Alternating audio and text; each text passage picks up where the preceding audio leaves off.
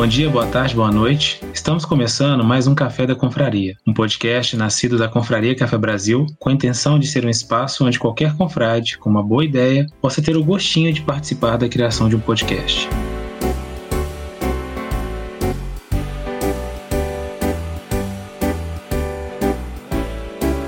Título de capitalização, aquela previdência que seu gerente te oferece, geralmente no fim do ano, para te ajudar no IR, aquela oportunidade única que seu amigo que não te manda nenhum gift de bom dia há tempos aparece para te oferecer, aquela oportunidade única que um guru de venda de curso vai fazer para te deixar rico com trade. O tema de hoje é sobre isso tudo, é sobre investimentos. As opções são muitas, em todas essas, uma coisa certa: as de cima talvez não se enquadrem muito bem dentro do que é o investimento. Nos reunimos hoje com os confrades para poder falar sobre esse tema, que tem um monte de especialista por aí na internet, dicas infalíveis, mas que poucas pessoas realmente buscam fazer o básico de buscar entender com o que está lidando. Você pode até achar que não é para você e que investir não é da sua praia, e não tem nenhum centavo sequer investido, mas entender esse assunto pode te livrar de algumas enrascadas. Meu nome é Johnny, faço parte do Café da Confraria e sou um dos confrades e falo de Belo Horizonte. Quem mais está com a gente no podcast hoje? Olá, eu sou Paulo Oliveira, eu falo de São Paulo e em 2022 aí eu vou atrás do meu terceiro milhão de reais. Os outros dois primeiros não deram muito certo. Sei que essa piadinha é velha, mas eu sempre quis fazer. Aqui é Teresa Joyce falando de Montes Claros, Dinheiro investido que eu tenho é só no cofrinho do meu menino, umas moedinhas que a gente usa para comprar água de coco no final de semana no parquinho. Meu nome é Leandro, moro aqui em Piracicaba, São Paulo, e eu sou um entusiasta aí da área de investimento. Não trabalho no mercado financeiro, mas o investimento está junto comigo aí desde 2002. Então espero aprender e compartilhar com vocês um pouco sobre esse assunto. Meu nome é Vitor Martins, eu sou de Niterói. Já participei de uma outra de outro, de outro café da confraria falando sobre é, propriedade intelectual. Eu sou cara que é libertário lá na confraria Café Brasil Hoje eu vou dar algumas dicas. Não sou o mais entendido nisso, mas eu vou dar algumas dicas sobre criptomoeda, blockchain e tentar mostrar para vocês que quando a pessoa fala que tempo é dinheiro, tem uma, um fundo de verdade nisso. Legal, pessoal. Obrigado aí pela apresentação de todos. Mas aqui eu queria só fazer um disclaimer antes da gente começar. Como a gente está falando aqui sobre investimentos, e eu observo que isso é comum, apesar de que não, a gente não ter necessariamente nenhum especialista ou alguém que trabalha diretamente com o mercado, a gente quer deixar claro que qualquer coisa que surgir daqui, como dicas, sugestões, não trata-se de uma recomendação de compra, certo? De nenhum dos ativos que a gente mencionar aqui.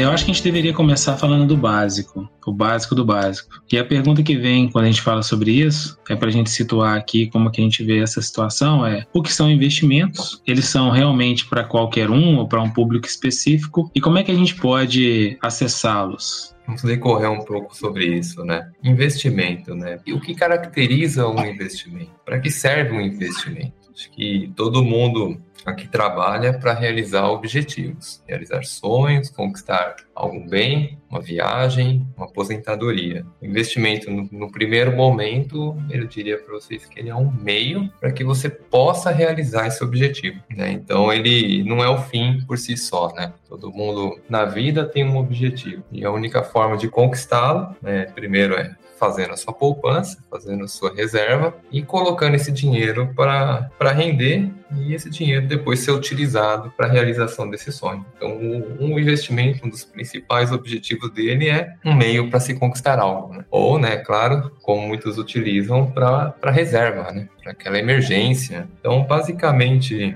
tudo aquilo que nós temos que sobra ou que a gente queira guardar por qualquer motivo é, e não quer deixar o dinheiro parado, a gente trabalha e chama isso de investimento, né? Então é, acaba sendo um meio para a realização de, de algum objetivo pessoal particular.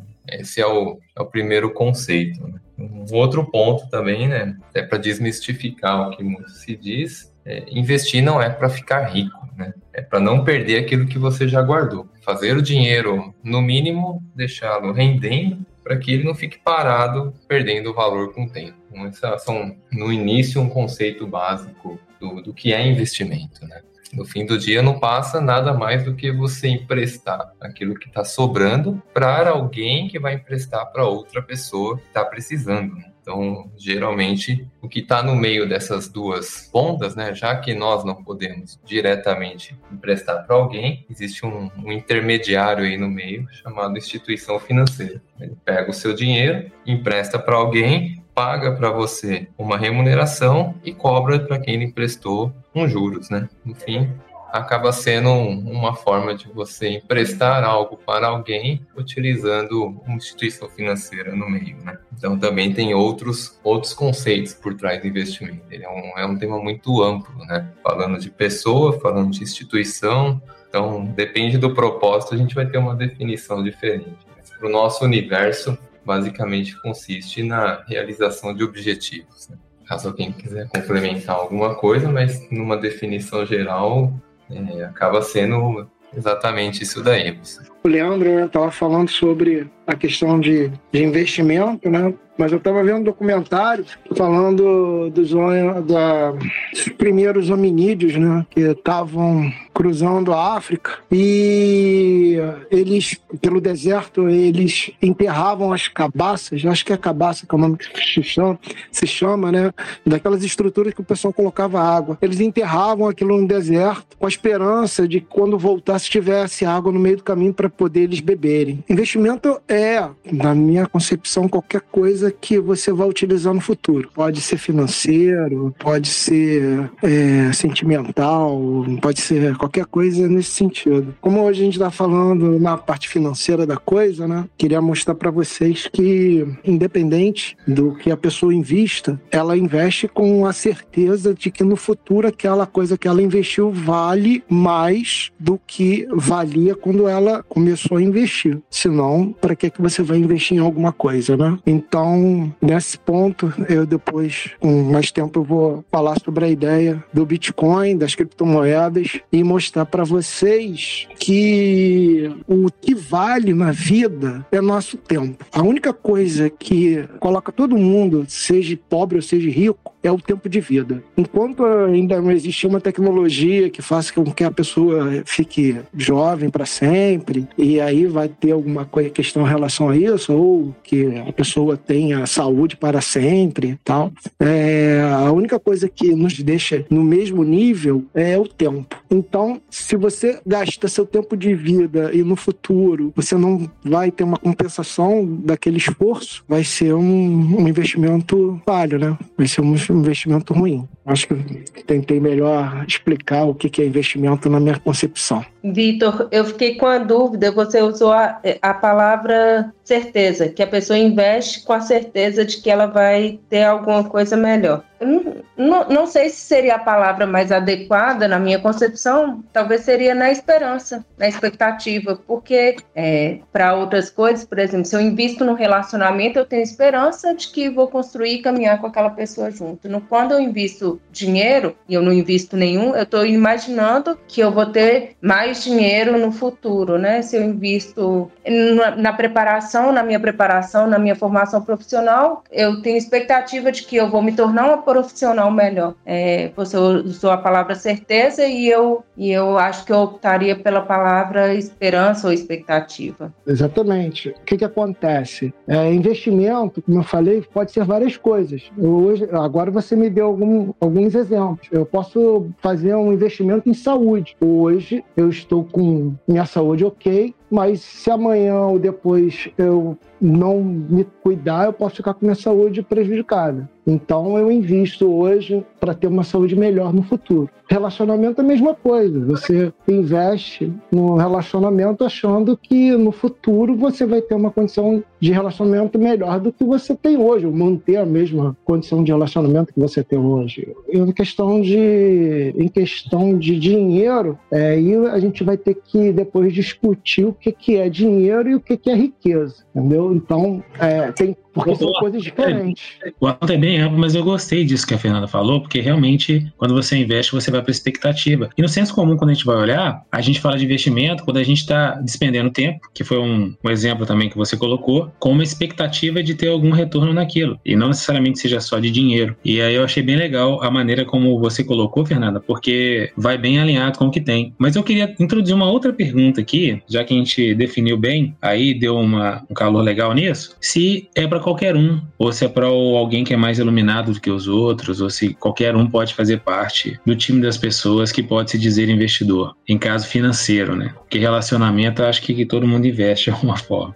É, bem, bem pontuado. É, o ponto da Fernanda também levantado, investir em relacionamento, gostaria de investir em saúde, eu acho que só um ponto que a gente talvez tenha que destacar que nada é colocar uma, uma fé ou uma esperança ou um tempo e torcer para dar certo. Na verdade, essa palavra torcer ou ter expectativa, ela não pode acontecer. Né? Por que, que eu digo isso? Porque se você investe num relacionamento, normalmente você conhece a pessoa antes se você vai aplicar seu tempo, né, ou, ou investir seu tempo na saúde, ou algum plano de saúde, ou alguma coisa para cuidar de você, você vai pesquisar antes também. Da mesma forma, quando você coloca o seu dinheiro em algum produto financeiro, você também vai saber onde você está colocando. Então, nada é aleatório, né? No fim, a, existe uma pesquisa antes feita, existe um tempo despendido numa expectativa, né? Pelo menos você sabe o que pode acontecer, né? Tirar a questão do, da aleatoriedade, vamos dizer assim, né? Da, da, da surpresa da, da, questão. Pode acontecer sim imprevisto, mas você requer um tempo antes de, de estudo. Diria que é um investimento em estudo, né? Também é, é interessante colocar. Responder investimento é sim para todo mundo, né? É, qualquer pessoa com 30 reais já, já consegue fazer isso. Né? Mas antes de tudo, né, o que eu costumo sempre dizer é que quando se fala em investimento, a primeira coisa que se vem na cabeça, algum produto, algum financeiro, algum, algum, em algum lugar, né? Em que, aonde, quando, em que lugar, mas acho que tem que dar até um passo atrás nisso, né? assim, olhar não para os produtos, mas sim também para o investidor, né? Então, assim, o porquê que ele quer fazer isso, né?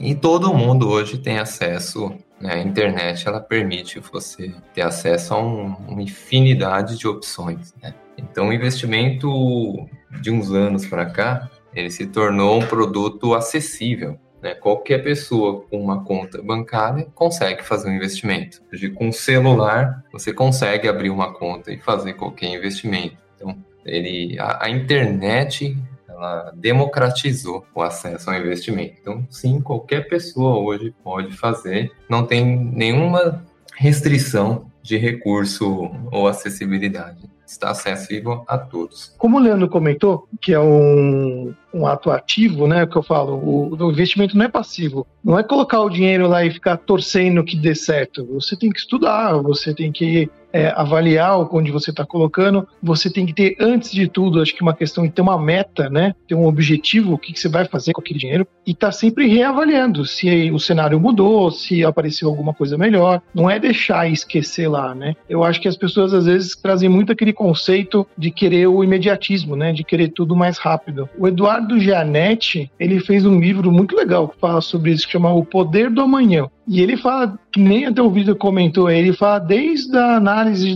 do homem pré-histórico até a nossa evolução, que isso foi uma característica da evolução mesmo do ser humano em relação aos outros animais a gente fugiu daquele imediatismo de o hoje é hoje e começou a projetar para o futuro. Então, vou guardar para o futuro. Então, quando ele guardava um alimento no começo do hoje, é um investimento, um investimento de ter alguma comida no futuro. E a gente foi levando isso para nossas vidas, né? Tanto que tem um estudo bem legal também, eles pegam crianças assim de 5 anos e colocam numa sala e eles falam para ela: aqui tem um donut. Se você não comer esse donut nos próximos 5 minutos, você vai ganhar um, um segundo. Se você comer em menos de cinco minutos, vai ficar só com um. E aí eles acompanhavam as, as crianças, uma parte comia, não aguentava esperar, a outra parte esperava. A recompensa de dobrar o, o número de ideias. E eles foram depois acompanhar essas crianças na faculdade, 15 anos depois. E eles viram que isso tinha diferença no desempenho acadêmico até. As pessoas que tinham mais paciência e de, de aguentar o, a recompensa maior no, a longo prazo tinham mais vantagens de sucesso no, nos estudos. Então é uma questão até evolutiva, se você for olhar. A gente tem essa capacidade de, de planejar e de esperar o nosso investimento amadurecer, vamos dizer assim. Alexandre, quando eu falei sobre expectativa do investimento, de ter um resultado, eu não quis dizer ficar esperando, é, igual às vezes eu vejo pessoas investindo, é, apostando na Mega Sena e torcendo para ganhar. Isso é você criar uma expectativa né, de uma aposta. Eu, eu digo de quando você investe, você espera, você não é só na esperança de alguma coisa que vai acontecer que é irreal, mas que você investe naquilo ali que você acredita que pode ser um, ter um bom retorno.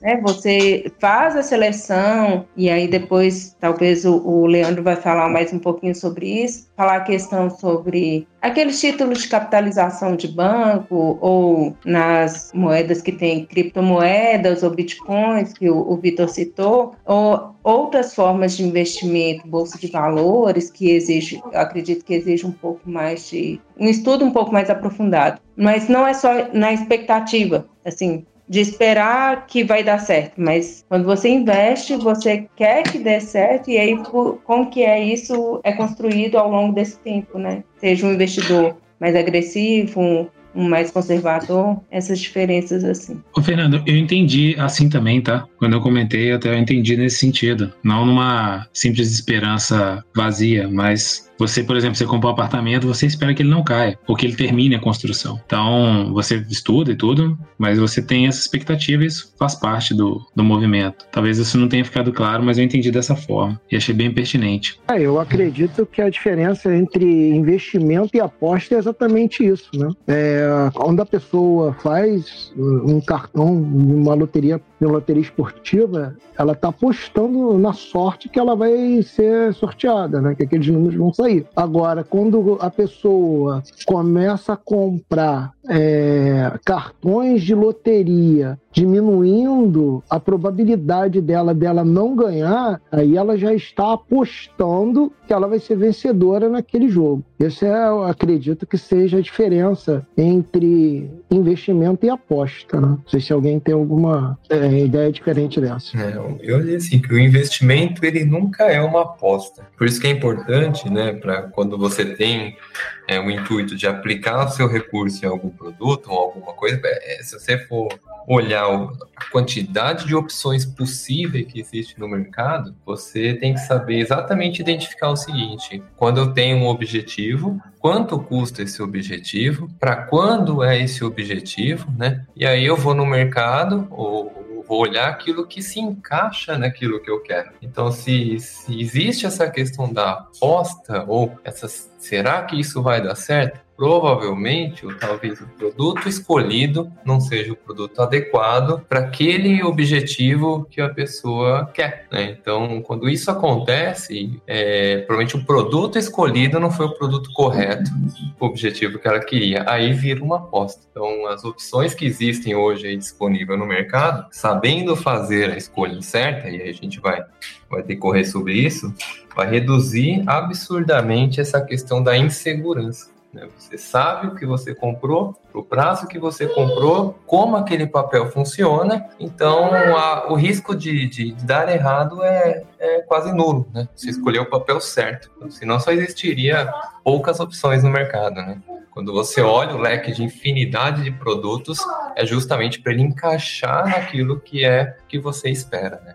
Então, isso é uma forma de diminuir o risco. Nessa linha aí de se são para qualquer um ou não, eu queria introduzir uma situação aqui que eu pesquisei, é que de acordo com o Correio Brasiliense de, de outubro de 2021, ele utilizou os dados lá de uma pesquisa de endividamento e inadimplência do consumidor, uma pesquisa chamada PIC, PEIC. E nessa pesquisa ele fala que 74% dos brasileiros eles estão endividados, eles têm algum tipo de dívida. Essa pesquisa considera como endividamento cheque predatado, cartão de crédito, cheque especial, carnê de loja, crédito consignado ou, ou empréstimo pessoal, prestação de carro e casa. Em outra mão, a Ambima, a Associação Brasileira da Entidade de Mercado Financeiro de Capitais, é, no relatório que ela produz lá de raio-x do investidor brasileiro de 2020, ela aponta que 44% dos brasileiros terminaram o ano de 2019 com algum tipo de valor em saldo em produtos financeiros. Se a gente pegar lá que tem 74% de brasileiros endividados e 44% com algum tipo de investimento, dentro desses que estão dentro do radar da Ambima, né, porque criptomoedas, por exemplo, não está no radar deles, provavelmente, a gente pode inferir ali que, de alguma forma, pessoas que estão endividadas, elas estão investindo. E considerando que o juros de uma dívida, geralmente, ele é muito maior do que os juros de um investimento, qualquer que seja, faz sentido uma pessoa investir tendo dívida? O que, vocês acham? De jeito nenhum, é o que você acabou de falar. Eu diria para você que o melhor investimento é aquele que diminui sua dívida, né?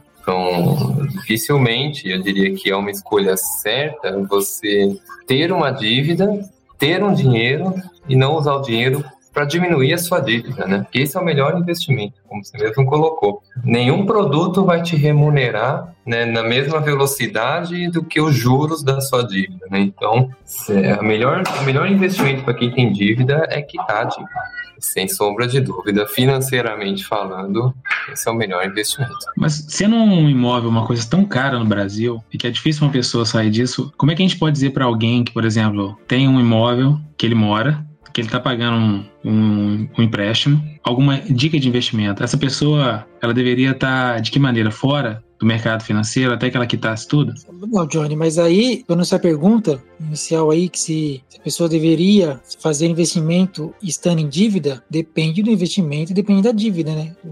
Agora, o exemplo que você deu aí da dívida do imóvel, a dívida de um financiamento, depende, né? Se é, se é o imóvel que ela vai morar, que ela está morando, ou é o imóvel que ela está comprando para alugar ou para vender depois. São coisas distintas aí, né? Então, assim, se é o imóvel para morar, talvez se aperte lá, porque sabe que depois vai consegue vai adiantar o, adiantar o financiamento.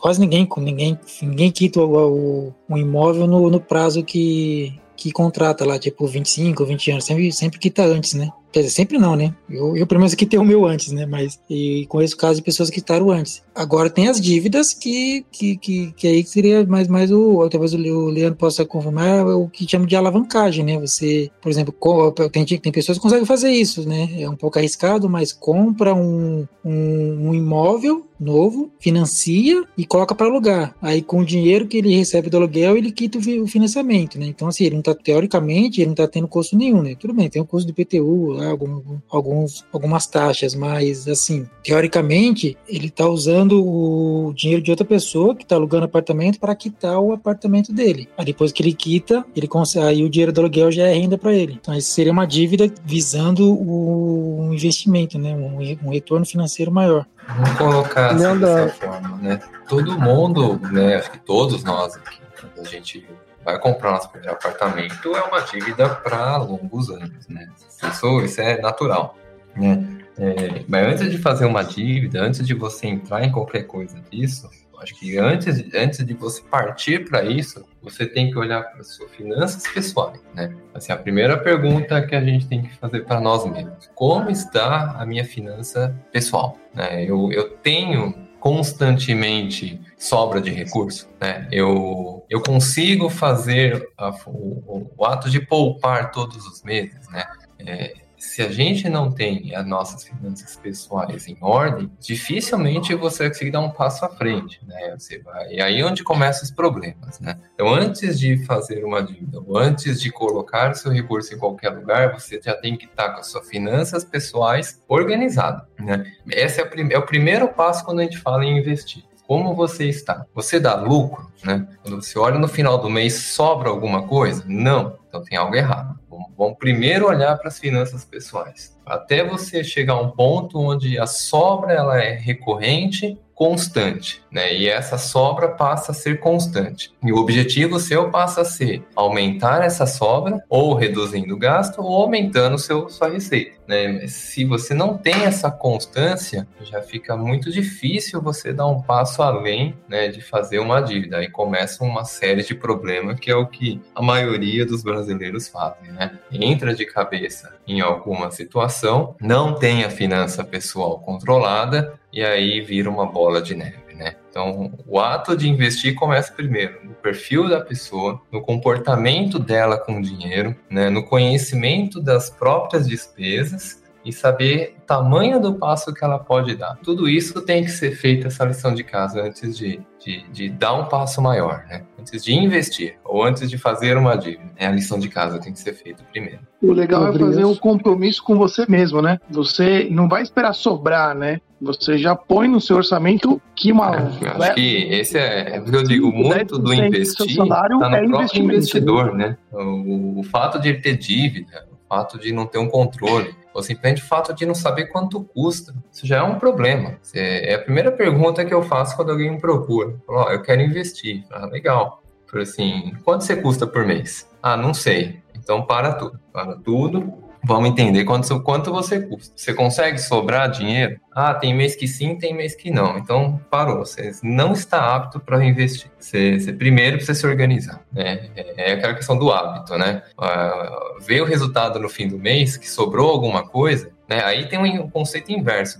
Normalmente a gente faz isso. As pessoas recebem, vão lá comprando, gasta, pô, sobrou alguma coisa no fim do mês. Que bom, agora eu vou guardar. Mas na verdade o efeito devia ser o inverso, né? Eu, eu tive esse conceito em 2000, quando eu, sou contador de formação. Então, um livro que me indicaram na faculdade, Pai Rico, Pai Pobre. Eu acho que é um clássico aí, né, de leitura. Ah, assim, um dos, logo no início do livro, fala assim, a primeira pessoa que você tem que pagar é você mesmo. Então, depois você paga os outros, né? Então, quanto você se paga antes de você se comprometer com uma dívida com terceiro? É, então, é se primeiro você opta por pagar tudo para ver quanto sobra, já está errado, já começou errado. Né? Então, de novo, sempre voltar para o indivíduo, né? voltar para a pessoa e para a organização financeira dela. Se ela não tiver essa disciplina, ela em algum momento ela vai se enrolar. Né? Então, o ato do investimento é muito mais o ato do investidor do que o produto em si. Né? O produto é só um alavancador do, do processo, mas ele não é o propósito. Então, acho que, é, complementando, as pessoas entram na dívida, a pessoa não. Como ela está? Eu falo para você, a maioria não tem controle ou não sabe quanto custa por mês. Né? Isso, é um, isso é um problema. Eu ia fazer esse comentário que o Leandro acabou falando mesmo. É, você tem que se pagar mesmo. Como ele falou, o investimento é como se fosse uma conta. Você paga a conta de luz, paga a conta de água, gás e o seu investimento. Aí o que sobrar, você vai gastar com supérfluo, né? com as coisas mais do dia a dia que você pode abrir mão muitas vezes, né? Mas você tem que tentar transformar parte do seu rendimento como do seu investimento como uma conta, né? Para você mesmo, né? Pensando no seu futuro. Né? Exatamente. O que eu ia comentar antes é exatamente a pergunta que vocês tinham falado, né? Se é, investimento é para qualquer um. Eu acredito que é para qualquer um contanto que essa pessoa esteja saindo no final do mês no positivo, né? Se a pessoa está saindo no final do mês no negativo, ela realmente, como o Leandro está falando aqui, a pessoa tem que fazer a sua organização financeira, né? Se organizar financeiramente para poder ter pelo menos uma forma de poupança. Eu também queria comentar sobre os três tipos que é mais conhecidos de investidores, né? O investidor conservador, o moderado e o agressivo. E aí, dentro desses, também tem é, na, com essa galera que está tentando ganhar dinheiro com Bitcoin, é o cara que é o day trade e é o cara que é o, o holder, é o cara que está só comprando e, e, guardando. Aí depois eu comento também sobre, sobre esses dois.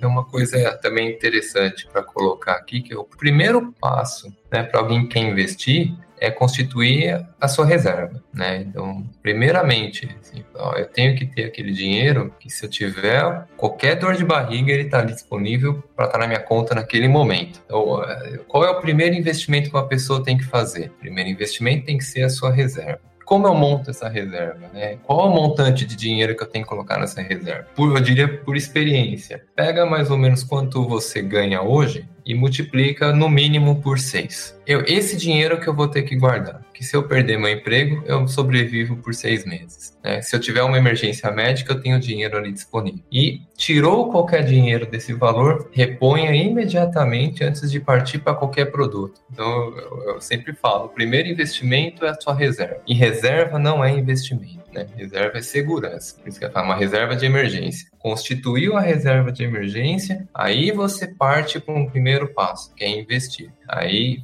vai vem do horizonte de prazos, né? Então, prazo, né, como ele falou, perfil conservador arrojado e, e, o agressivo, mas também tem que colocar o prazo do investimento, né? Aqueles investimentos de curto prazo, que eu realizo em um ano, dois anos, depois um investimento de médio prazo e um investimento de longo prazo. Então, na ordem, ou vamos dizer assim, na escada da, do investimento é reserva, depois você monta o curto prazo, o médio prazo e o longo prazo. E aí, dentro do perfil, você escolhe o papel que melhor encaixa nessa, nesses objetivos. Eu tenho uma posição um pouquinho diferente, é bem parecida disso aí, mas eu tenho uma posição um pouquinho diferente. Eu acho que o prim primeiro passo, até por isso que eu introduzi essa pergunta, para você ter um investimento, é você não ter dívida nenhuma. Porque por mais que você é, investa ali de uma maneira inteligente, tem alguma coisa, nenhum, nenhum investimento que você fizer vai superar a dívida que você tem. Ah, eu tenho um sonho de ter um apartamento super legal. Beleza, você vai contratar aquela dívida, mas enquanto você estiver com aquela dívida, todo o seu esforço vai ter que ser, uma dica minha aqui no caso, né, uma coisa que eu acredito, vai ter que ser para pagar aquela dívida. Você não vai fazer, ainda mais se for um tipo de investimento mais arriscado. Você não vai fazer um investimento mais arriscado para quê? E também, depois de você não ter isso, você começa com a reserva, se conhece, começa com a reserva, mas a reserva para mim, que ela não está sendo usada, ela não deveria ser reserva, ela deveria ser investimento. Então eu não sigo necessariamente essa regra do 6, 1 para 6. Porque às vezes você fica lá com seis meses parado do seu salário e você realmente não usa aquilo ali. Aquele negócio fica ali anos e anos parado.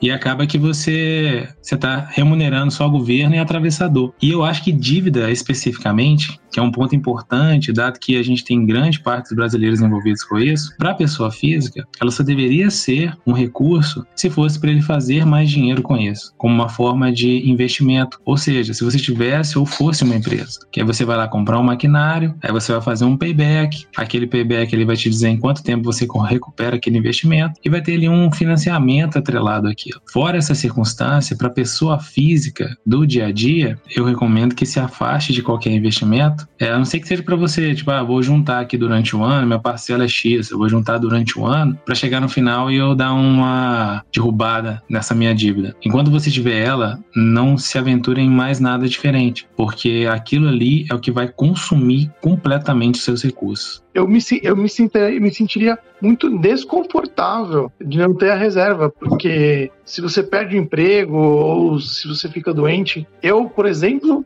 é, falo até por experiência, eu fiquei 10 meses parado fazendo um tratamento médico. E eu tinha uma reserva e eu ainda tinha um meu seguro de vida que dava um valor é, em vida por doenças graves. Então eu acabei recebendo. É, é, é até bizarro, mas eu ganhei dinheiro por ter ficado doente. É até estranho falar isso mas foi o que aconteceu para mim, entendeu?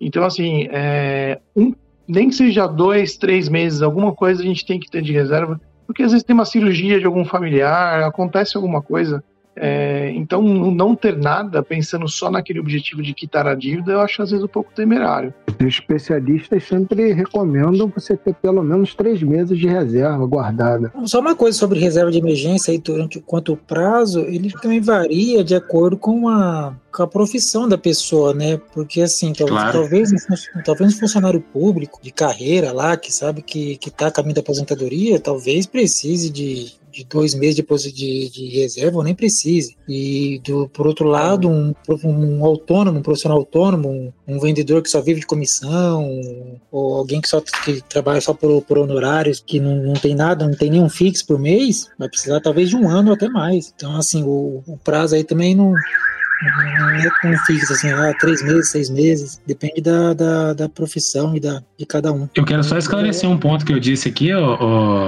Paulo, antes para não ficar mal interpretado, que é o seguinte, o que eu digo é que antes de você partir para investimento, você não deve ter dívida. Aí reserva realmente ela não é um investimento. Então, a reserva não se enquadra nisso. Então, o investimento em si, você não pode partir para ele antes de você, antes de você finalizar a sua dívida. Essa é uma concepção que eu tenho. E quanto à reserva, Alexandre, eu não acho que você não tem que ter nada. O que eu digo é que, assim, essa regra, as, as fórmulas prontas, de 1 para 6, que é o que normalmente você ouve, ou sei lá quanto que é, ela também não necessariamente é uma regra fixa, entendeu? E às vezes você pode estar com, dependendo do que você faz, como o Paulo disse, você ter seis meses parado ali é muita coisa que você poderia estar remunerando, remunerando melhor. Porque para uma reserva de emergência, você vai usar a poupança ou a própria conta corrente com o rendimento do CDB, alguma coisa do tipo assim. Você não, não necessariamente você vai, você tem que estar numa coisa que está na mão ali, né? Você pode pegar a qualquer tempo. Então é mais para deixar isso claro, porque assim, eu não sou a favor de não, não tenha nada. Ah, tô pagando uma dívida, não posso ter nenhuma reserva. Não, tem que ter, tem que se proteger. A reserva é um seguro, ela não é um investimento. É, mas partir para o investimento, eu acho que com dívida não é adequado, por conta da diferença de remuneração gritante.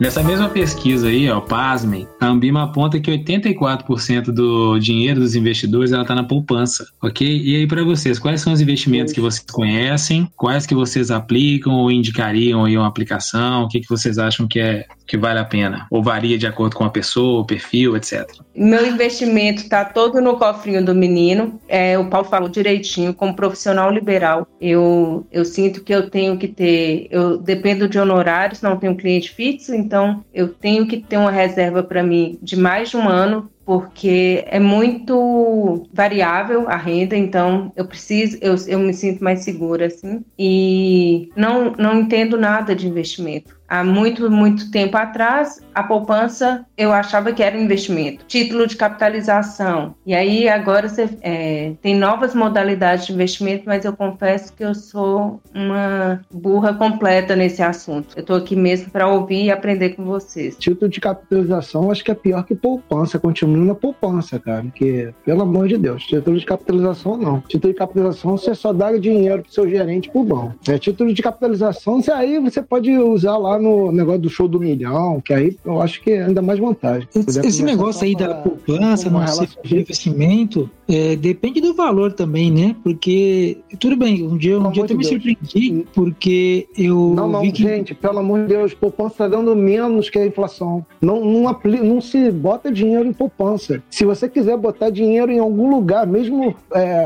ajudando o governo, bota na Selic, que vai dar pelo menos acima da inflação. E aí, olha que a Selic agora está dando 9,25 e a inflação real está mais de dois, de, de, de dois dígitos. Então, até a Selic Selic. A tá Selic não bate a inflação, não. Pelo amor de Deus. Selic não bate a inflação, não. Não, antigamente batia, mas agora nem isso.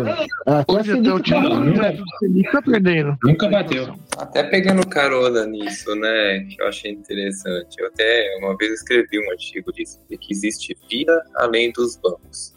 Então, por que, que a maioria dos brasileiros coloca em poupança o título de capitalização? Porque a grande maioria estão nos bancos, né?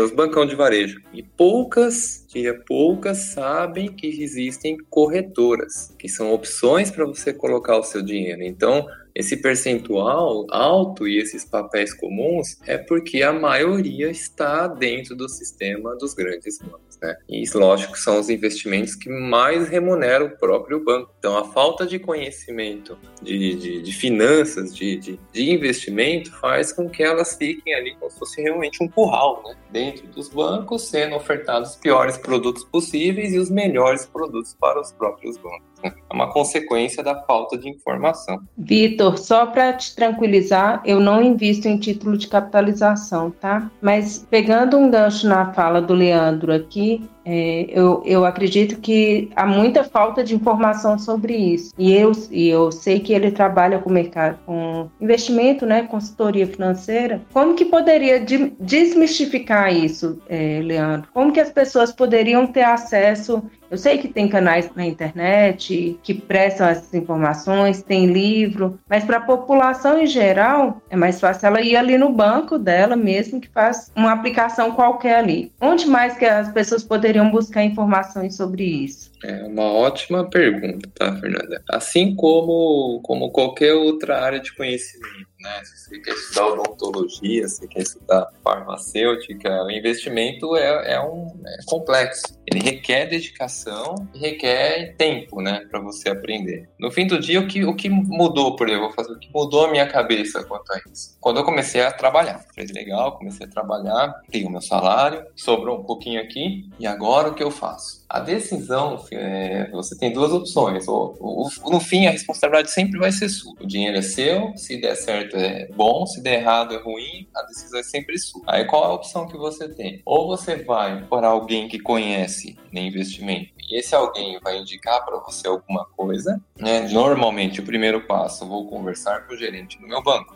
Né? Ou você procura entender o que ele está te oferecendo, né? Ou ter, no mínimo, né? Foi o que aconteceu comigo. Por que, que ele mandou colocar esse dinheiro nesse produto? É, é realmente, ele, em nenhum momento ele perguntou para mim o que eu queria fazer com esse dinheiro. Cheguei e falei, estou sobrando, falou, coloca aqui. Então foi aí que o primeiro ponto me despertou. O banco não está preocupado comigo, ele está preocupado com o produto dele vender para mim. Então, se ele está falando para mim que esse é o melhor produto, será que é o melhor produto para mim? Então foi onde eu comecei a pesquisar. Eu falei, o que, que é esse monte de letrinha, né? Esses termos que você vê falar o tempo todo no mercado. Igual vou falar da CBIC, ao CDB. Gente, o, o que, que é isso? Onde eu estou pondo o meu dinheiro, né? Então ele demanda realmente um pouco de energia, né? Para você, no mínimo, entender o que é aquilo, né? E, e de fato, estudar, né? Eu não vejo outra forma, porque senão você delega sempre para alguém tomar a decisão para você, né? Esse alguém nem sempre está preocupado com você, né? Às vezes ela está preocupado em ter a comissão dela e você que vai colocar o dinheiro que você trabalhou, guardou, economizou em algo que você não conhece, né? Uma pesquisa, uma coisa que eu gosto de brincar, né? Quando você vai comprar uma geladeira, quando você vai comprar um micro-ondas ou um carro, eu duvido que você compra da noite pro dia. Né? A gente vai olhar a marca, vai olhar a especificação, vai comparar com outro, vai perguntar para amigo, vai ver se alguém tem. Por que não fazer a mesma coisa com o próprio investimento? Né? Assim, se ele falou, eu vou colocar? Não, eu quero entender o que é. Né? Ou no mínimo ter um, um pouco de conhecimento do que, que é isso, né? E aí sim fazer a pergunta para os especialistas: por que, o que é isso, né? Por que esse é o melhor para mim, né? Então foi onde começou a virar a chavinha para mim falar assim: olha, eu sou o dono do meu dinheiro, então a decisão no final é minha. Se eu falar, se alguém falar para eu colocar em algum lugar e eu comprar, eu não vou nunca poder reclamar com ela porque a responsabilidade foi minha. Então eu, eu com, comigo que virou minha chavinha foi no mínimo entender o que é, né? E aí eu fui tomando gosto pela coisa, né? Porque aí passa a virar um círculo vicioso. Você economiza, aí você entendeu o que é aquele produto e você todo mês quer colocar um pouquinho mais. E aí vai te gerando mais curiosidade. O que mais está disponível para eu colocar? Isso vai buscando, mas realmente requer tempo, né? E o mínimo de estudo. Isso não tem na escola, isso não tem na faculdade. Isso você aprende, infelizmente, é, com os tombos, né? É, todo mundo aqui tem uma história de algum tombo que valeu como aprendizado. Esse é o melhor professor. Né? Então, para evitar esses tombos, né, é, realmente é ter o mínimo de conhecimento da onde colocou o seu dinheiro, né? E aí pesquisar né? e usar o gerente do banco ou usar os assessores financeiros não para falar para você onde colocar o seu dinheiro, mas para te explicar né, o que é o produto que, inclusive, ele está te indicando e aí você toma a decisão. Né? É, mas, nossa, mas eu não conheço o mercado financeiro, não precisa. Assim, é super simples de entender cada um dos investimentos. É, foi um exercício que eu fiz. Eu me senti incomodado de pegar o dinheiro que eu trabalhei o mês inteiro, que sobrava pouco, e colocar num lugar que eu nem sei o que eu estava fazendo. Então foi a curiosidade que me buscou, que me motivou a buscar o, o conhecimento. Mas não, não é fácil mesmo, não. As pessoas, minha grande maioria, ela quer atalhos. Ela quer, é, o melhor investimento. É outra coisa que eu falo, né? Você nunca vai chegar numa farmácia e falar para o farmacêutico: dá para mim aí o melhor remédio. Tá, qual remédio você quer? O que você está sentindo, né? Tá com dor de cabeça, dor de estômago? É igualzinho investimento, né? Qual é o melhor investimento? Depende. O que, que você quer? Para que você quer? Né? É, é, é, a mesma, é o mesmo paralelo, sabe? Não existe uma coisa padrão. Então, todas as opções que estão aí, é, no mínimo, ter um conhecimento superficial para você saber onde ele está indo, né? E aí você começa a entender o que é uma poupança, o que é um título de capitalização, mas não, não precisa ir a fundo, né? Mas saber diferenciar já é um, um excelente avanço. Eu diria que você estaria na frente de mais de 80% das pessoas. Né? Bom, então vou fazer uma pergunta simples para todo mundo. Se eu der mil reais para vocês agora e falar para vocês, vocês querem esse mil reais agora ou você quer esse mil reais daqui a 12 meses? O que, que vocês prefeririam? Agora. Muito bem. Por que, que você está tendo essa baixa que a gente chama de baixa preferência temporal? Porque você sabe que mil reais agora vai valer muito mais do que mil reais daqui a 12 meses. O ser humano entende essa coisa de valor no futuro, por isso que ele faz investimento. Então, se eu mudar agora a minha pergunta, se eu falar para vocês, vocês querem mil reais em barra de ouro agora ou querem mil reais de barra de ouro daqui a 12 meses? Qual, você, qual seria a resposta de vocês? Se eu tiver certeza que você vai me dar daqui a 12 meses, se vai ser mil reais, eu vou querer mil reais agora. Continua sendo mil reais. Mas a sua baixa, a sua baixa é, preferência temporal é que você quer gastar esses mil reais em barra de ouro. Mas se você não quiser gastar, você, se eu falar para você, olha, eu vou te dar esses mil reais agora, mas você vai guardar daqui a 12 meses. Ou você quer esses mil reais agora mas eu só vou te dar daqui a 12 meses, entendeu? Essa é a questão. Mas se você vai me dar mil reais em barra de ouro, já, por exemplo, uma barra de ouro hoje vale mil, e daqui uhum. um ano meia agora... barra vale mil, eu vou querer agora, do mesmo jeito. Sim, mas oh, exatamente. A barra de ouro em relação ao real é um ativo que menos desvaloriza. Então, se você não estiver precisando da, do, dos mil reais em barra de ouro agora, você esperaria um ano para ter essa barra de ouro. O que eu quero mostrar para vocês é que a preferência temporal está mudando porque os governos inflacionam a moeda. Se vocês entenderem que inflação é aumento de moeda no mercado, vocês vão entender essa minha questão. E se vocês entenderem isso, aí a gente vai começar a falar em criptomoeda. Quando a gente fala em criptomoeda, eu sou maximalista em Bitcoin. Por que, que eu sou maximalista em Bitcoin? Porque só o Bitcoin mantém o valor durante o, o tempo. Se você for ver o gráfico do Bitcoin, desde que ele foi criado até agora, ele só aumenta. Se você pegar qualquer outro tipo de ativo, você vai ver que esse ativo, durante o tempo, até mesmo o ouro, já teve quedas, já teve desvalorizações, nunca teve uma ascendência. Ah, o pessoal que usa o Bitcoin, eles acreditam que vai chegar um momento em que o mercado vai ser todo hiper bitcoinizado. Então, o ativo principal mundial vai ser o Bitcoin. E todo mundo vai poder até eh, usar as moedas é, dos seus países, mas todos eles vão se eh, meio que lastrear, né, vou botar assim, em Bitcoin.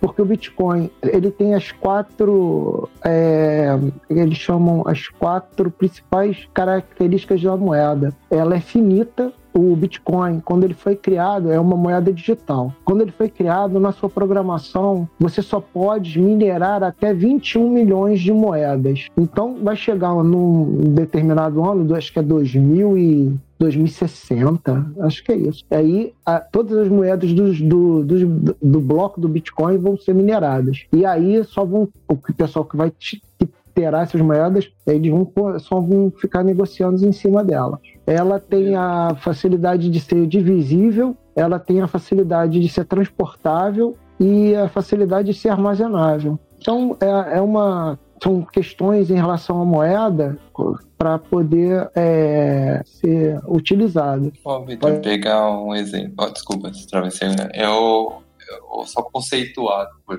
questão do Bitcoin ouro. Ambos não são investimentos, eles são reservas de valor. Né? É, é diferente de investimento. Né? Eu falo, eu não trato, eu não considero tanto ouro, dólar, Bitcoin, nenhuma dessas três modalidades é considerada conceitualmente investimento? Porque elas não geram valor. O que é gerar valor? Eu vou colocar um dinheiro numa empresa, numa ação. Eu vou lá, acreditei nessa empresa, essa empresa está usando o dinheiro para produzir, gerar emprego, gerar é, produtos e com isso gerar uma economia. Coloco meu dinheiro num produto de banco. O banco empresta para alguém que vai fazer um financiamento, gerar economia e assim vai. O ouro, né? Ele por si só, ele, ele não gera valor, ele continua sendo o ouro, né? Ele só sobe e desce de preço em função de procura e oferta. Mas eles são reservas de valor que oscilam. Né? Então, é, é, só, só como conselho, a gente falar, vou investir em. Para mim, essa, esse, esse conceito não fecha, porque eles não são investimentos. Né? Como conceito, eu, eu não colocaria no grupo de investimento. Né? Nesse ponto em terminologia. Né? Eu concordo com você, mas quando a pessoa entra no Bitcoin, ela está com aquela expectativa da valorização, justamente por esse conceito de ser deflacionário que o Vitor expôs. Mas até o, o ouro como reserva de valor, eu acho que para ele ser considerado inclusive reserva de valor é só se você tiver ele em casa, que no caso de uma crise, né, que é para isso mais ou menos que, até para conceituar aqui na minha leguice, essa questão de reserva de valor é algo que no momento de crise, tipo a reserva financeira, você tem a mão para poder fazer as suas necessidades. Então, o ouro hoje, normalmente, até no próprio Banco do Brasil, você consegue comprar títulos de ouro a partir da fração de 25 gramas. Só que você compra um título, você não compra o ativo em si. Então, para ele mesmo ser uma reserva de valor, ele só vai ser uma reserva de valor se ele estiver na sua casa e você tiver a condição de derreter ele, ou fracionar para poder fazer usá-lo no consumo, em caso de uma necessidade. O Bitcoin já atende essa característica, que eu acho que é muito interessante. E tem uma facilidade para entrar. O futuro mesmo realmente vai dizer a respeito dele se ele vai pegar ou não. E eu acho que o momento que ele vai estar tá, assim super, como o Vitor tá falando, é quando o meu pai, que precisa comprar um pãozinho ou jornal, esses jornais, jornais populares que ele compra de manhã, não mais, né, que ele faleceu, ou alguém tem a característica como ele, ele consiga ir numa banquinha e comprar um Bitcoin. Isso. Aí sim ele vai estar tá no momento mesmo. Mas hoje ele ainda tem essa função, acho que tanto de investimento também, por conta dessa expectativa, quanto de reserva de valor, porque ele, diferente do ouro, você consegue carregá-lo por aí, e em alguns lugares você já consegue consumir. Não é tanto ainda, pelo menos em termos de Brasil, mas você já consegue consumir. A primeira vez que eu ouvi falar de Bitcoin, ele custava 3 mil reais, e já foi tarde. Aí isso vem na minha próxima pergunta. Se você tivesse condição de voltar no tempo hoje e tivesse mil reais, onde você colocaria esses mil reais? O que você faria com ele? Depende do. Eu vou voltar para a questão dos objetivos, né? Se a gente vai sempre falar em retrospectiva. Né? É, hoje é fácil, para não ter o viés da retrospectiva, né? É, eu, eu, eu, se eu tivesse mil reais agora. Né? é, gol de, gol de replay, né? Replay é fácil. É, é muito fácil falar, assim, isso é um viés, né? Então isso também vai muito, né, daquilo que a gente vê. Eu, é, é de comportamento. É, a gente tem os vieses que nos fazem tomar decisão, né? E essa questão que você mais ouve, né? Nossa, se eu tivesse investido lá atrás. Ah, lá atrás, hoje você sabe que lá atrás era mais, porque você está olhando de hoje para trás, né? O melhor momento para decisão é agora. Agora você não tem nenhum, nenhuma informação adicional da que está disponível nesse momento. Então, o melhor investimento para você colocar esses mil reais é naquilo que você precisa agora. Eu vejo o pessoal falando, ah, nossa, se eu tivesse colocado na Magalu. Cara, isso me sobe o sangue, assim, porque é falar em retrospectivo. Isso vende, né? Então, quando alguém quer vender um produto, quando alguém quer vender um investimento, quando alguém quer vender um Bitcoin, olha lá para o passado, fala, olha, tá vendo? Se você tivesse, então tem que tomar muito cuidado com, com né? principalmente para quem está começando olhar youtubers, é, tomar assim, eu já parto da princípio, se tá todo mundo falando, já tá tarde demais para quem, já está todo mundo conversando sobre. Então, virou moda, virou moda está caro. Né? Mas o que é caro e o que é barato? Também é uma coisa subjetiva, não se dá para saber. Então, eu digo sempre assim, se você tem um dinheiro na mão agora, o melhor investimento é você colocar esse dinheiro naquilo que você precisa agora, né? independente do que seja. Né? Eu, quando eu eu vejo muito essa questão, eu gosto de falar muito de vieses, né? É, e para quem está buscando onde começar, primeira coisa, se, se, sim, se a partir do momento que qualquer pessoa começa a falar de investimento, já, já vem falar Bitcoin, eu já falo, cara, você está na moda, cuidado. Né? Então, é, é, um, é um alerta, né? Eu, eu diria assim, não, não, não, seguir, não, ser a, não seguir a tendência, né? Senão você sempre vai estar tá sendo levado por alguém, né? É, concordo com o Leandro, ele fala como investimento, né? Se você investir em uma empresa, né, que essa empresa está gerando ali emprego e está gerando renda, é realmente um investimento. O Bitcoin hoje, ele é o hedge, ele é um, é um seguro, né? Para que amanhã você, o que você trabalhou hoje tem o mesmo valor daqui, como eu falei naquele exemplo, né? Se você quisesse mil reais agora, ou mil reais daqui a 12 meses. Então, se você quiser garantir que daqui a 12 meses o valor que você guardou, imagina que você está guardando, que nem antigamente o pessoal guardava moedinha no cofrinho. Então, você tem lá seu cofrinho virtual. E as moedinhas que você está colocando nesse cofrinho são bitcoins. Se você é, abrir esse cofrinho daqui a 12 meses, eu tenho quase certeza e esse valor que você vai ter daqui a 12 meses vai valer muito mais do que o valor do que em relação à moeda, né? É, o que você está querendo comprar hoje. Então, por exemplo, hoje a gente está tendo um problema que é muito interessante. Alguém comentou aqui que acho que estava até falando que sofreu um acidente, estava recebendo dinheiro e tal. Na Europa, é, tem um colega que está pagando a hipoteca dele da casa e como lá os juros são negativos, quando ele paga a hipoteca, ele ainda recebe um troco pelo dinheiro que ele está colocando. É uma coisa que, se você falar com qualquer economista, o cara cai para trás. Mas é o que está acontecendo lá na Europa hoje. Se, se, isso vai continuar, não vai, é outra, outra questão. A questão é que isso no futuro não se sustente. A relação hoje, para mim, que eu vejo de investimento, é eu guardar o fruto do meu tempo e eu conseguir um valor monetário no futuro. Se eu consigo hoje trabalhar e no final do mês, no final do mês, só um cálculo ali, né? Mas é entre um recebimento e outro, você está tendo uma poupança, eu quero guardar essa poupança para que no futuro essa poupança valha mais do que ela está valendo hoje. Porque se essa poupança não valer no futuro, que ela vai valer mais do que hoje, aí a gente tem aquele problema da baixa preferência temporal. É tipo assim, para que, que eu vou guardar mil reais daqui a 12 meses se eu sei que daqui a 12 meses esses mil reais vai desvalorizar? Se eu pegar mil reais e botar embaixo da cama, eu sei que daqui a 12 meses esses mil reais não vão comprar mais as mesmas coisas que os mil reais que eu comprava hoje. Então, é, Vitor, por é. isso que é importante ter o prazo do investimento, né? Então, assim, se você coloca na poupança, você não está buscando rentabilidade. Então, é, tem que estar tá claro que quando o dinheiro está na poupança, o, o investidor não está buscando rentabilidade, está buscando segurança. Quando ele coloca um investimento, ele quer comprar daqui quatro anos uma casa, por exemplo, ele vai ter que procurar algum investimento que no final de quatro anos entregue uma rentabilidade esperada para ele. Né? E normalmente aí você vai para um investimento que seja mais conservador. Agora, quando você compra esse tipo de, de ativo, né?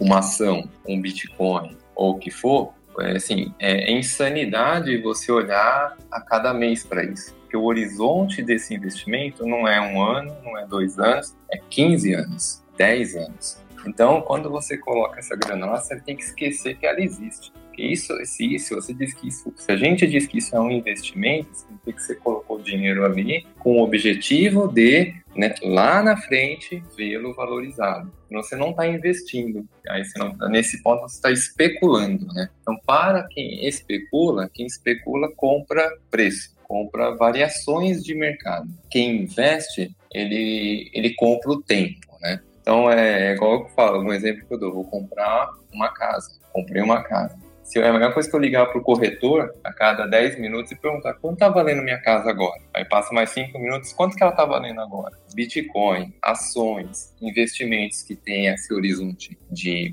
perder de vista, ele tem que ser comprado, esquece que ele existe. Né? Ele, porque o resultado dele é longo. Então, todo investimento é importante para quando você coloca um valor ali, que você saiba o prazo dele. Ele tem uma maturação. Então, por isso que eu sempre digo que você tem que ter um valor, você tem que ter um tempo, né? E você tem que ter o papel certo para isso. Quando você compra esses investimentos de alta volatilidade, um ano, dois anos, cinco anos, não quer dizer absolutamente nada no valor dele naquele momento. Né? Sim, a perder de vista. Né? Isso faz as pessoas sofrerem. Né? Quem compra uma ação e fica olhando o preço dela todos os dias, a gente está no investimento errado. Não é para fazer isso. A não ser que você tenha comprado com esse objetivo de vender preço e comprar preço. Essa é a diferença entre investidor e especulador. Especulador, não estou falando no sentido ruim especulador, é só o termo técnico. Especular com preço ou investir, é guardar, é guardar o tempo na maturação. Geralmente quem faz isso compra seguindo alguma dica da moda. Eu até tenho um exemplo nesse caso, um, um colega aqui que sabe que eu gosto dessas coisas também, sou entusiasta, me ligou falando assim, Johnny, vendi minha moto. Tô com 13 mil aqui, uma moto de que eu usava para poder andar nas montanhas com ela. Tô com 13 mil aqui. Se eu colocar no Bitcoin daqui seis meses, eu consigo comprar outra? Eu falei, cara, eu não vou te falar para você comprar, não. Eu não tem como te falar isso. É, é impossível te falar que daqui né? seis meses você vai estar. Tá. É Se você nem sabe o que você tá fazendo, coloque-se debaixo do colchão, cara. É, porque não. Ou então já compra a moto logo agora, porque não é assim que as coisas funcionam, não. Ainda mais se eu te der uma certeza, é, aí, até no ponto que a Fernanda estava falando, realmente, Fernanda, nada vai eximir a nossa responsabilidade individual de saber o que a gente está fazendo. Então, assim, você tem muitas, muitas formas de ter essas informações, mas eu acho que, começando do básico, buscando primeiramente como é que funciona uma renda fixa, que eu acho que é o, o ponto de entrada para todo mundo, é, do que, que seria. E aí você consegue, mais ou menos, entender o me mecanismo de, de mercado dessas coisas como você falou, renda fixa, é só para contextualizar, né? Por que renda fixa, né? E renda variável? Acho que todo mundo já deve ter ouvido esses termos. Acho que a Fernanda aqui, que é nova também nesse mercado, fala assim, ah, renda fixa. É, qual que é a diferença disso, né? A renda fixa você fixou, né? você sabe quanto vai ganhar. Ou seja, essa é a certeza. Isso é um investimento seguro. Você compra sabendo quanto vai ganhar. Né? O renda variável você não tem essa certeza. Né? Então, o exemplo que o, que o Johnny falou, ele pediu seis meses. Seis meses, Bitcoin não fecha o prazo. Né? Assim, não é o investimento correto para esse prazo. Então, quando tem essa, essa mentalidade, assim, tem do valor que você quer ter e qual é o investimento que encaixa nesse tempo, não tem sofrimento. Assim, você não sofre, você sabe que você fez a escolha certa. Então, é, quando eu vejo as pessoas falam, nossa, eu tô sofrendo que tá caindo papel. Tá, então você comprou ele para quanto tempo? Para um ano? Então você comprou errado. Hum, infelizmente você comprou o papel errado. Você está sofrendo com isso, né? Então é achar o investimento correto, acho que perguntar o tempo e o valor que você quer ter. Né? Acho que isso já, já, já limita bastante você tomar uma decisão errada. Leandro, você, você já deu diversas dicas aqui durante o programa, mas eu queria te pedir mais uma dica é, para como evitar cair em golpes. É, eu já vi é, alguns casos acontecendo, a pessoa ter um dinheiro ali, receber um, um acerto trabalhista, alguma coisa, o, o, colega do Johnny que vendeu a moto, né? E às vezes a pessoa é, tem essa moda, a ideia da modinha agora, ou quer fazer um dinheiro rápido, ou mesmo ela quer investir a médio e longo prazo, mas qual, além do estudo que é necessário para você não deixar sua, seu dinheiro totalmente na mão de uma terceira pessoa, mas qual o caminho que a pessoa deve buscar para investir um, o seu dinheiro? Primeiro, a, o ato de investir, é assim, é, não é, não tem atalhos, tá? Então, o primeiro sinal, assim, você fala assim, primeira pergunta hoje a gente fala, qual que é o rendimento mais seguro que existe nesse momento? Então, você vai falar, é a poupança, mas tem um pouquinho melhor.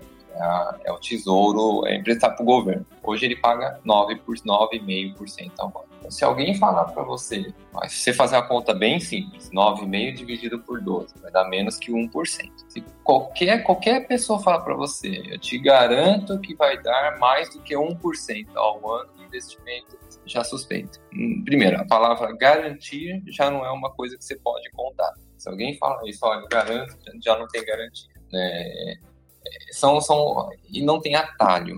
Investir é, um, é, é um ato, é, é muito chato, se for ver bem é você colocar o dinheiro e esperar, dá tempo. E o tempo vai te dar a remuneração. Tentar acelerar isso é, com, com fórmulas, né, com, com né, com assuntos da moda ou com coisas do momento, é, é, é uma grande chance de ser um golpe. O investimento, para ele poder te dar o que você quer, ele infelizmente precisa do tempo. Né? E qualquer atalho, as pessoas são atraídas por facilidade. Né? Eu quero rápido, eu não quero esperar, eu quero, é, né, eu quero já. E aí abre a porta para golpes, né?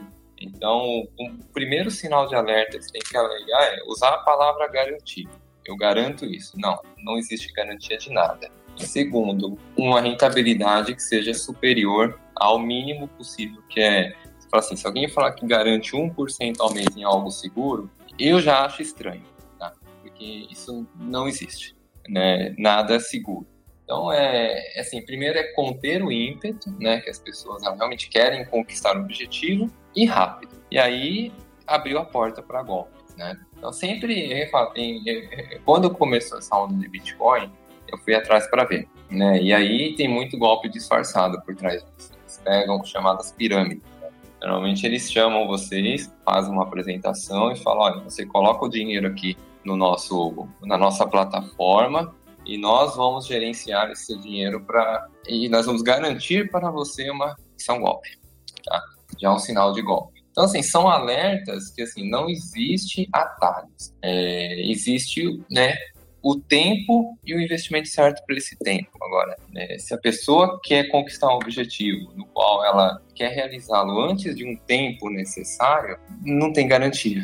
Então, assim, são, são só alguns sinais, né, que, é, que é ligar o alerta, né? Então, assim, não, não caiam na tentação do atalho, do caminho rápido. Então, eu vejo muita gente já perdeu dinheiro com isso, tá? Que já me procuraram, falaram, eu coloquei o dinheiro aqui numa plataforma que o cara me garantiu que eu ia dobrar o capital em um ano. É, tá, você consegue sacar agora? Não, não consigo mais. Então, então infelizmente, você perdeu o seu dinheiro. Né?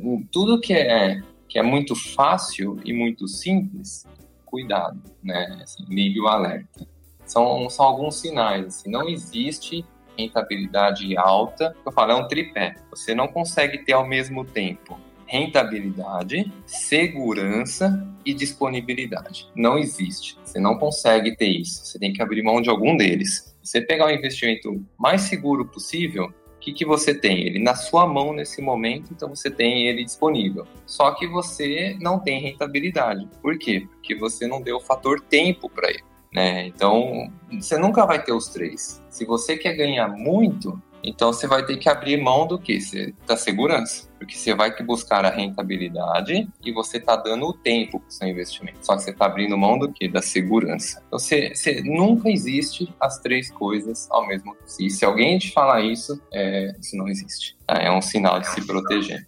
Muito bom. Galera, para quem quer é, começar a entrar nessa toca do coelho aí, do Bitcoin, e começar a usar a carteira, ou então começar a comprar em exchange, para o cara que é leigo, né? Primeiro eu, eu recomendo ele se informar. Tem vários sites hoje que falam sobre Bitcoin. Um muito bom que eu sigo, que se chama Os Bitcoinheiros. É, eles são muito bons em explicar, tem vários vídeos, tutoriais para iniciantes. E para quem não conhece ainda o Bitcoin, quer começar nisso, que, né, começar a investir, lógico, sempre um pouquinho, vai vender a casa, que nem os malucos fazem aí, vende a casa, ou então que nem o Michael Saylor, que está tirando dinheiro a juros baixos comprando Bitcoin. Se você for um cara igual a ele, tudo bem, mas se for um cara normal igual a gente que, que tá falando aí com vocês, é, e quiser, tipo, ah, eu quero, eu tenho, tá me sobrando 100 reais aqui no final, no final do mês pega 10 reais, sei lá, 10 reais que você acha que é um dinheiro que se você perder ou não, você não vai ficar chateado, você vai e investe lá, compra os bitcoinzinhos. Duas formas de você comprar o bitcoin. Você pode comprar via exchange, tem vários exchanges no mercado, tem a BISC, a BISC é P2P, é, para você começar a comprar nela, você já vai ter que ter algum bitcoin na carteira, então já é um pouco mais avançado para a maioria. Tem a Binance, que é uma exchange já que o pessoal tá, tá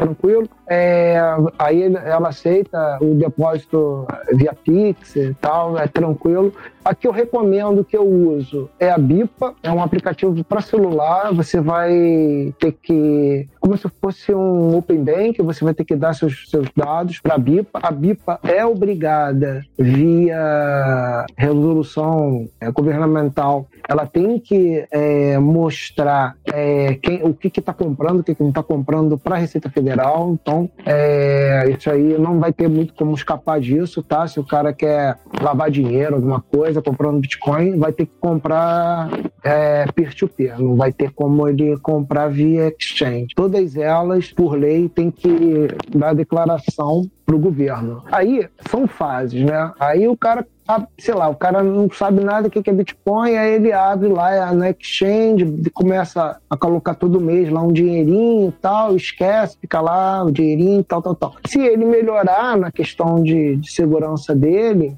Aí ele depois pode jogar para uma carteira, uma hot wallet no celular, e aí ele. Porque o que acontece? É, a gente tem uma premissa entre a galera que é bitcoinheira que é o seguinte: se você não tem as suas chaves, o Bitcoin não é seu. Todo Bitcoin que está na exchange está sob a custódia da exchange. Se amanhã a exchange sumir, aquele Bitcoin some junto. Eu, no começo, em 2017, quando eu comecei a entrar no Bitcoin, eu entrei na Foxbit. Depois, eu entrei na Atlas Quantum. A Atlas Quantum, ela chegou e aquela coisa que é interessante, que mesmo a pessoa achando que não está caindo em golpe, ela cai no golpe pela certeza da tecnologia. Eu transferi meus fundos da Foxbit para Atlas Quantum porque a Atlas Quantum estava dando uma valorização mensal um pouco maior do que estava dando qualquer rendimento. Então, não é que era assim, que nem lá aquele cara do, de Cabo Frio, que pô, prometia 10% de valorização no mês. Não, não era isso. Era assim, no mês estava dando um e-mail e ela estava me dando três. Ela falava assim, ó, oh, eu te dou três, em vez de dar um e-mail, sei lá, na melhor aplicação que você tem. Aí eu falei, pô, três é, é uma coisa interessante. Aí você faz a análise do produto, ele fala, não, é porque a gente está fazendo trade o robô, então ele vê os melhores, melhores lugares para. Então, aí eu falei, pô, eu acho que deve ser uma coisa realmente certa. Eu vou deixar lá. Deixei lá. O que, que aconteceu com a Atlas quando foi, foi fechada pelo governo e, e os meus bitcoins estão lá até hoje. Então, é, o que, que acontece? Se você deixar seus bitcoins numa exchange e acontecer qualquer coisa, você perde seus bitcoins porque as chaves privadas não estão com você. A partir do momento que você se sente seguro, você pode depois criar a sua carteira, ou depois, se você quiser criar seu Node, aí você cria seu Node, aí você é o seu próprio banco. É muito legal esse, essa, essa toca do coelho. Mas, para quem quiser começar, tem muita, tem muita informação hoje na internet e eu recomendo o canal dos Bitcoinheiros. Legal. Eu acho que a gente vai precisar de um, de um outro episódio só para falar de Bitcoin, que é muito amplo, e você falou de vários termos aí que eu acho que a galera vai ficar mais voando é. do que, do que aprendendo mesmo. Mas eu, eu queria agora já aproveitando aí para ajudar o editor, que agora é a hora da pausa para o café do Pires. Aqui vai o pitaco do Luciano Pires. Bom dia, boa tarde, boa noite. Mais um Café no Pires aqui, dentro do nosso Café da Confraria, com um tema instigante, que é esse tema do investimento, do trabalhar o seu dinheiro, né? Quem me acompanha sabe, eu sempre digo aí, quando me perguntam, cara, o que é que você faria se você pudesse dar um recado para o Luciano Pires, quando ele tinha 19 anos de idade, cara, eu teria dito para ele, meu, reserva um tempo para aprender a trabalhar teu dinheiro, aprender a investir dinheiro, aprender como é que funciona essa, esse processo. Como eu nunca fiz isso ao longo da vida, eu nunca aprendi, nunca lidei bem, e eu tenho certeza absoluta que eu podia estar com uma condição de patrimônio tudo muito melhor hoje, aos 65 anos, do que eu, eu tenho, né? Porque eu simplesmente deixei para lá. Eu botei aquela coisa do não gosto disso, não é minha praia, não gosto de lidar, lidar com números, e quebrei a cara. Fiz negócio, pô, perdi coisas pela vida fora, porque eu nunca aprendi a mexer com essa questão de investimento, né? Eu tenho até um Café Brasil meio feito, que eu preciso trabalhar um pouco melhor nele, que ele fala exatamente isso. Ele trabalha um texto famoso que o economista publicou um tempo atrás, mostrando qual é o impacto do juro composto, né? Então ele mostra o que acontece com um garoto de 19 anos que começa a vida dele e durante sete anos ele aplica ele aplica X reais numa aplicação qualquer e depois de sete anos ele para de aplicar. Ele não aplica mais e só deixa aquilo rendendo. E ele compara com outro garoto que lá na frente, sete anos depois, quando um parou, o outro começa a investir e investe por 20 anos. E ele mostra no final das contas que aquele que investiu os primeiros sete anos e parou de investir, no final do, de, de, mais 20 anos, ele tem mais dinheiro na mão do que o outro que não investiu no começo dos sete anos e investiu os 20 anos seguintes, né? Ou seja, tem uma máquina dessa do juro que pode trabalhar a favor da gente, desde que a gente entenda como é que funciona essa questão de aplicação. Então, ó, o meu recado que fica é o seguinte, cara, nunca é tarde demais para começar, mas eh, gaste um tempo para entender como é que funciona esse lance de aplicação. É, é, a gente sabe que isso é uma loteria, mas se você entender o mínimo necessário, ou entender como é que esse dinheiro pode render um pouco mais, pode fazer uma diferença brutal lá na frente. Tem essa expectativa do tempo que a gente nunca considera, né? Cara, daqui a 10 anos, daqui a 6 anos, daqui a 5 anos, tá muito longe, tá muito longe. Quando você piscou, esse tempo já passou e aquele dinheiro que podia ter rendido ficou para trás porque você não quis fazer, né? Então, é olho, olho no investimento, olho em aprender. Hoje em dia tem curso, hoje em dia tem recursos que nunca existiram na minha época que eu era garoto, né? Então hoje só não faz quem quer. Então, bote dinheiro para trabalhar para você. Grande abraço.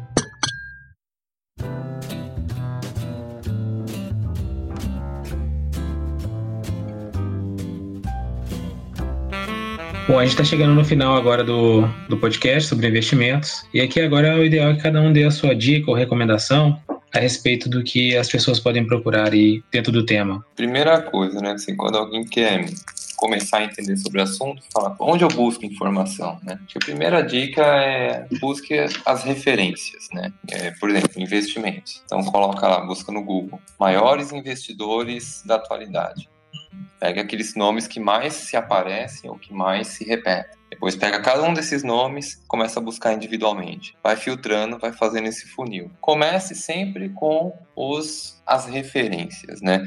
Para você nunca começar errado. Busque livros. acho que é muito mais conteúdo um livro do que é, pedaços de fala no YouTube, né? Eu vou, vou dar um, um, exemplo disso. Tem, tem um monte de YouTube hoje famoso falando de investimento. É, em um ano, eu posso falar que eu li mais de 13 livros só sobre esse assunto. 90% do que eles falam é de algum autor. Quase nada do que eles próprios estão falando ou de experiências pessoais. É, é o mínimo. Normalmente é um recorte de um livro que ele colocou e nem crédito para o autor deu. Então, não, não se informem ou não, não, não comprem pílulas de YouTube. Né? Busquem as fontes nos livros. E, e, estude, né? Acho que não tem outra forma é, de aprender. O dinheiro é seu, a responsabilidade é sua, e se você delega para alguém tomar a decisão por você, a responsabilidade também é sua. Então, se você pesquisa para comprar qualquer produto para si, faça o mesmo para proteger o seu dinheiro. E é para isso que tem os investimentos. Então, é, não caiam em assuntos da moda, né? desconfiem de tudo aquilo que é fácil, simples e seguro. Né? Investimento ele, ele é, uma, é uma relatividade, uma atividade segura, mas desde que você tenha conhecimento. Então, se você colocou, tomou uma decisão, uma, uma, um exercício que eu de fazer, conte uma história para si próprio. Por que eu coloquei o meu dinheiro nesse papel? Se você conseguir se explicar em dois minutos o porquê, você fez uma escolha certa. Se você não conseguir explicar em dois minutos, rever, reveja o que você fez, né? Então, crie premissas, crie checklists, né? E somente depois de tudo isso, consulte pessoas que conhecem do assunto e aí sim tome a decisão. É, quando você vai no médico, você busca a segunda opinião, porque não também com investimento. Não seja negligente com o seu dinheiro. Essa é a minha recomendação. A minha recomendação é um pouco mais cultural, mais suave. É, eu recomendo o filme Wall Street, O Dinheiro Nunca Dorme, de 2010. É muito legal, fala um pouco sobre investimento, sobre insanidade do cara quando ele quer fazer mais dinheiro e uma dica cultural para poder mudar um pouco o foco da nossa conversa. Queria aproveitar para agradecer ao Leandro, achei que foi fantástico, muito, muito legal a dica dele. Acho que essa dica final sua foi matadora. E na fonte, né? E na fonte de quem escreveu, de quem estudou o assunto e não quem está é, resumindo no, no, na internet, né? Então essa eu achei muito legal mesmo. E valeu, Leandro, pela participação aí, foi muito bom mesmo. Um abraço, gente. Bom, a minha dica, eu acho que você tem para entender o básico, eu acho que tem um, um, vídeo que é bem legal, que é do José Cobori, ele é muito bacana, eu acho ele bem honesto na, nas explicações que ele dá, que ele fala da fábula da ilha. É bem legal para você entender os mecanismos de mercado, entender como as coisas funcionam. Então dá uma conferida nisso, procure no YouTube a fábula da ilha, José Cobori, ele é bem honesto e te dá uma visão geral de como entender como as coisas funcionam, mercado de capitais, moedas, a relação de inflação com as decisões das pessoas. Acho muito rico esse trabalho que ele fez. Posso dar um espaço para uma indicação de um livro? Acho que é um livro fácil de ler e que fala um pouco de investimento e comportamento, chama A Psicologia Financeira. É, é um livro muito bacana para quem quer é, entender um pouquinho essa relação de dinheiro e comportamento. É uma leitura leve e gostosa de, de acompanhar. Eu vou, vou reforçar o, o que o, inclusive que o Leandro mencionou no, durante o programa aí, o Pai Rico, Pai Pobre. Ele é realmente um livro, ele é clássico, né? E se, se a pessoa conseguir colocar em prática os ensinamentos do livro, principalmente aquela questão de, de investir em ativos, né, que gerem renda e a partir da renda gerada a partir desse ativo, comprar mais ativo e criar uma meio que uma bola de neve Então, o Pai Rico. O, outro livro importante também, para moldar a cabeça de, sobre investimento, acho que é O Segredos da Mente Milionária. Apesar de, de ter até o pessoal fazer uma piadinha falar assim: ah, você leu O Segredos da Mente Milionária? Ah, então me empresta, então empresta 10 mil reais aí, né? Ser milionário. Mas não é, que o, o, esse, o Segredos, o, ao contrário do Pai Rico, Pai Pobre, que até dá umas dicas de investimento, que é mais focado em. Ele, ele fala muito de, de imóvel, né? O forte dele, é, forte dele é imóvel, comprar imóvel para alugar, depois vender também. O Segredos da Mente Milionária, ele não dá, ele não dá nenhuma dica de investimento, tá? Ele é só para realmente mudar a, a ideia que você tem sobre o dinheiro. Então, deixo como dica esses dois livros aí. Bom, galera, terminando aqui e dando dica é, em relação a Bitcoin, criptomoedas, é, e reforçando o que o Leandro falou no começo. Se você chegou até aqui, o ouvinte que chegou até aqui, tem uma frase muito interessante na criptosfera global que é Don't trust verify, que é não confie e verifique. Então, tudo que você escutou até agora, cara, não confie na gente. Verifique, vá, aprenda, que é a melhor coisa para você. É a melhor coisa para qualquer pessoa é aprender um pouquinho mais sobre aquilo que ela tem em dúvida. Se você tem só certeza, você já está errado. Se você só tem dúvida, você tem muito a crescer para poder é, investir no futuro. Em relação à dica, eu vou dar a dica de, de, de site, no caso no, do YouTube, que é os bitcoinheiros, eles têm um site, mas tem vários vídeos no YouTube. Uma outra dica que para a galera que gosta muito de escutar podcast, que no caso sou eu, é um podcast muito legal agora que se chama 21 milhões. É, acho que é João Grilo o nome dele e ele dá entrevista com gente muito melhor do que eu, que fala sobre Bitcoin, então vocês vão aprender muito mais com ele. Uma dica de filme que eu também gosto bastante foi o The Big Short. No Brasil ficou com o nome A Grande Aposta que é um filme para entender a crise de, 98, de 2008 e a bolha imobiliária americana. Então, essas aí são minhas dicas e um bom futuro para todo mundo. Muito obrigado pela sua presença. Você pode assinar nosso podcast no seu agregador favorito e mandar seu comentário lá no nosso Instagram. Somos o Café da Confraria. Confrades podem propor temas lá no grupo do Telegram. É só nos marcar. Quer produzir um episódio? Entre para o Café da Confraria. Um abraço e até a próxima.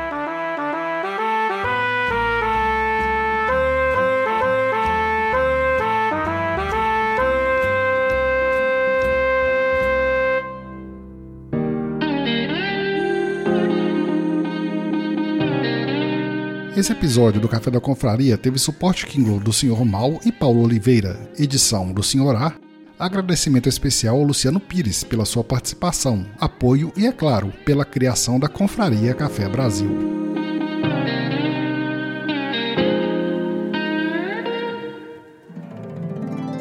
Mais um produto com a edição Senhor A.